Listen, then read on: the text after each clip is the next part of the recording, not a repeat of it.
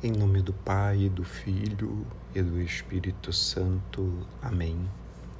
Senhor Jesus, que és a verdade em pessoa, o profeta que fala as palavras de Deus e dá o Espírito sem medida, ajuda-nos, te pedimos, a deixar-nos alcançar e possuir por ti, na força da tua palavra, na qual vens a nosso encontro para iluminar o cansaço dos dias e dar sentido à vida.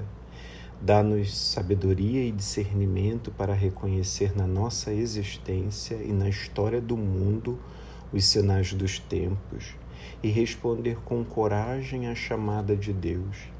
Faze que nos pobres e nos oprimidos, e naquele que não tem ninguém que o ame, e naquele que é incapaz de amar, saibamos ver o teu rosto de crucificado, de abandonado por nosso amor, e saibamos fazer companhia à tua dor com a humilde escuta do coração e a partilha da caridade salvadora. Vem, Senhor Jesus. Amarás teu próximo como a ti mesmo.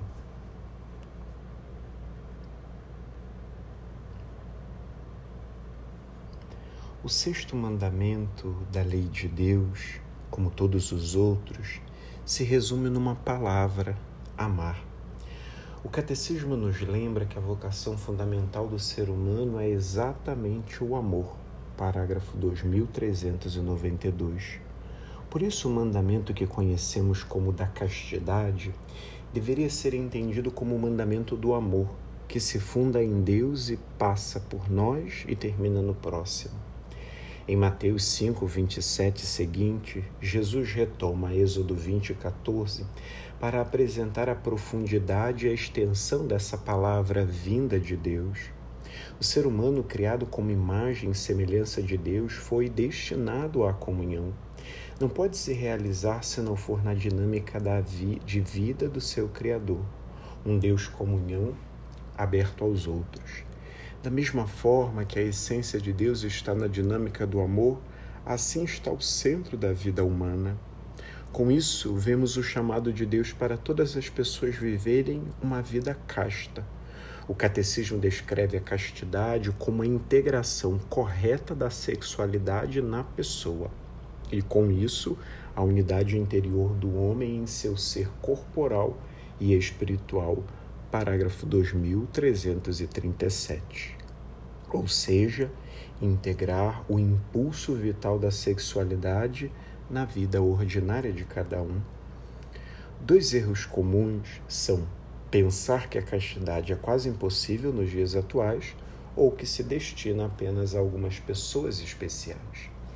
Na verdade, são três as formas da virtude da castidade: a primeira, dos esposos, a segunda, da viuvez, a terceira, da virgindade ou celibato consagrado. Em todos os estados da vida humana, somos chamados a uma vida casta, ordenada, afetiva e sexualmente falando. Atualmente, vemos o desafio da vida casta no mundo marcado por uma sexualidade desequilibrada que beira o comportamento animal. Parece que muitos só sabem agir pelo instinto esquecendo-se de que somos seres racionais também. Porém, nós, como homens e mulheres de fé, podemos fazer a diferença. Na dinâmica da vida de castidade, são vários os pecados que vão contra nós mesmos na busca dessa vida integrada que nasce com ela.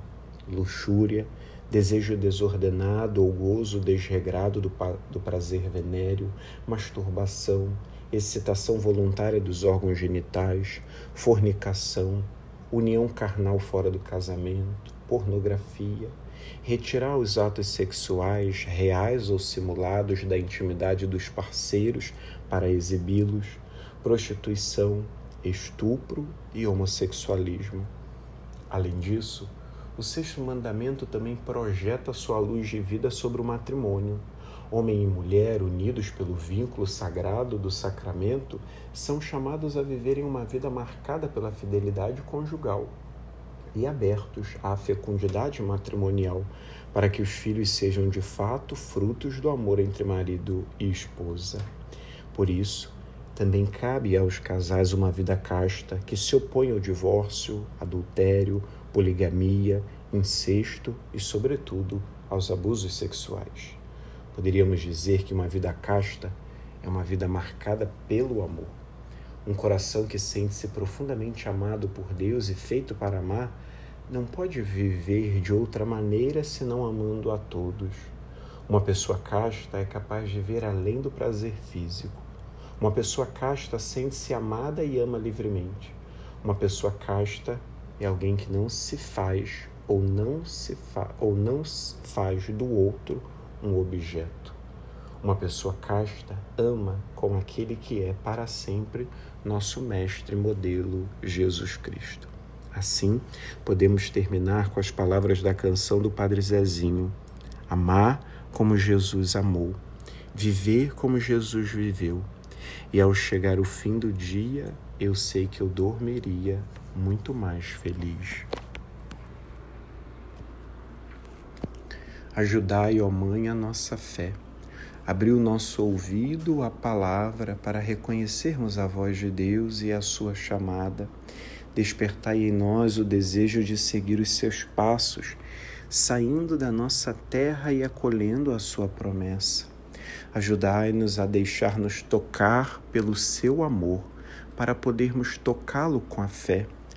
Ajudai-nos a confiar-nos plenamente a Ele, a crer no seu amor, sobretudo nos momentos de tribulação e cruz, quando a nossa fé é chamada a amadurecer.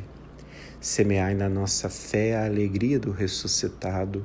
Recordai-nos que quem crê nunca está sozinho. Ensinai-nos a ver com os olhos de Jesus, para que ele seja luz no nosso caminho e que esta luz da fé cresça sempre em nós, até chegar aquele dia sem ocaso, que é o próprio Cristo, vosso Filho, nosso Senhor. Glória ao Pai, ao Filho e ao Espírito Santo, como era no princípio, agora e sempre. Amém. Nossa Senhora da Purificação, rogai por nós. Em nome do Pai, do Filho e do Espírito Santo. Amém.